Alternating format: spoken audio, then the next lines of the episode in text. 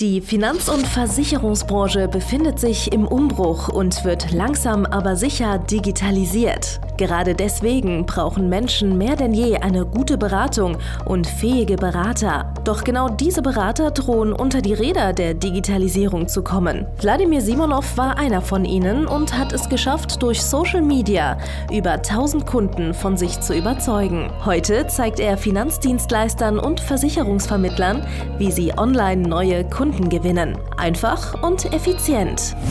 Herzlich willkommen zum Podcast der neuen Beratergeneration. Der digitale Finanzberater von und mit Wladimir Simonov. Hallo, hallo, liebe Leute.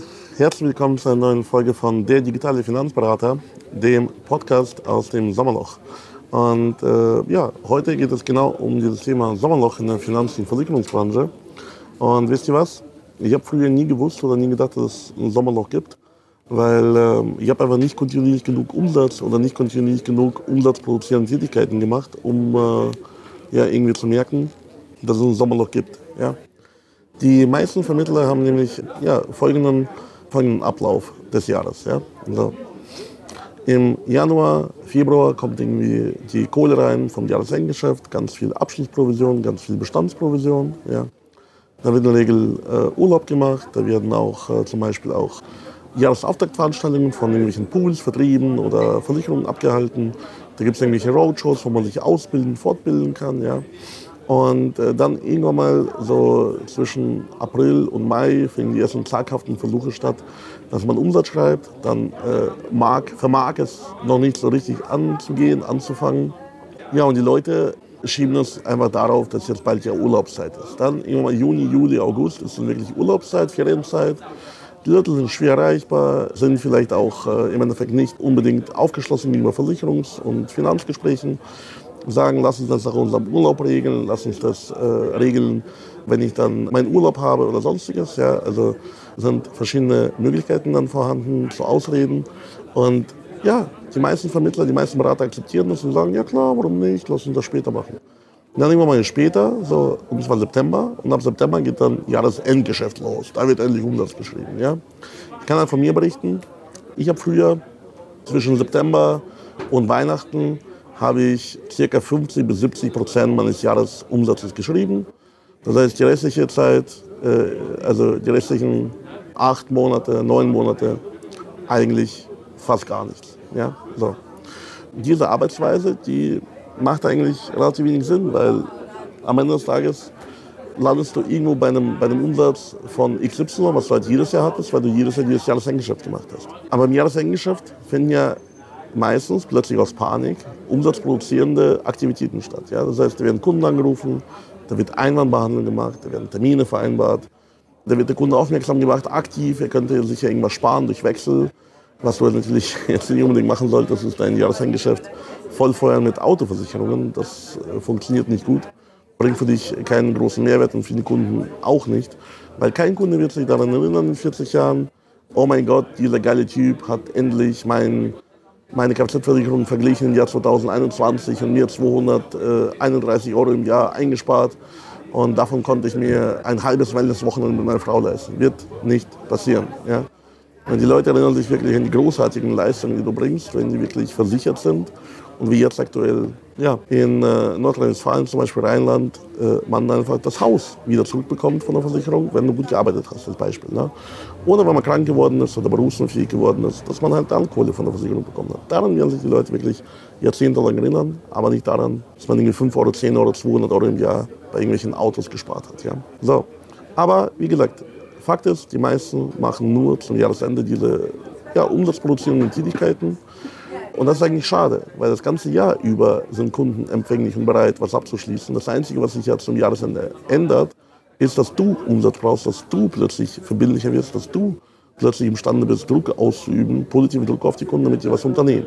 Die restlichen acht, neun Monate des Jahres machst du das eben gar nicht, weil da bist du satt, bist in der Komfortzone, hast keine Standards, hast keine Kennzahlen, die du befolgst jeden Tag vertrieblich. Naja, und das ist halt im Endeffekt dann auch ja, das Problem, was da rauskommt, dass keine Kontinuität in deinem Geschäft ist. Ja? Und mangelnde Kontinuität, die macht einem Angst, weil man weiß ja nicht, wann, wie, wo der nächste Kunde auftaucht, wann, wo, wie die nächste Provision auftaucht.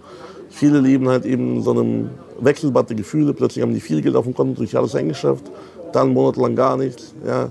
Dann kommt durch die Steuernachzahlung und dann kommt man plötzlich in irgendwelche Sperenzien. Ja. So. Das ist halt nicht so schlau. Schlau wäre es, wenn du wirklich jeden Monat planbare Aktivitäten hast, jeden, jede Woche planbare Aktivitäten, jeden Tag, jede Stunde planbare Aktivitäten runterbrichst. Solange du jetzt aktuell noch nicht mehrfach sechsstellig Umsatz machst im Jahr, wenn du jetzt noch nicht mal sechsstellig bist im Jahr, dann sollten mindestens 80 Prozent deiner Zeit auf Akquise und Verkauf, Vertrieb gehen. So. Wenn es aktuell bei dir nicht der Fall ist, dann weißt du ja auch, warum du jetzt noch nicht sechsstellig bist. Oder warum du ja, bei deinen Umsätzen, die du jetzt vielleicht erreicht hast, wie ein Hamster, hast dich vom Bestand hochgehamstert. ja, äh, warum du da stagnierst und nicht mehr weiterkommst. Ja. So, also, stell mal vor, du hast Januar, Februar, März, April, über Jahre hinweg, jeden Monat, jede Woche eine Statistik, welche umsatzproduzierenden Tätigkeiten welche Früchte tragen dann hättest du auch diese Unsicherheit weg. Weil, also ich weiß nicht, wie es dir geht, aber wenn wir längere Zeit keinen Umsatz machen, ich fühle mich ein bisschen unsicher. Ich fühle mich ein bisschen unwohl. Ich, ich weiß, ich, ich werde unruhig. Ne?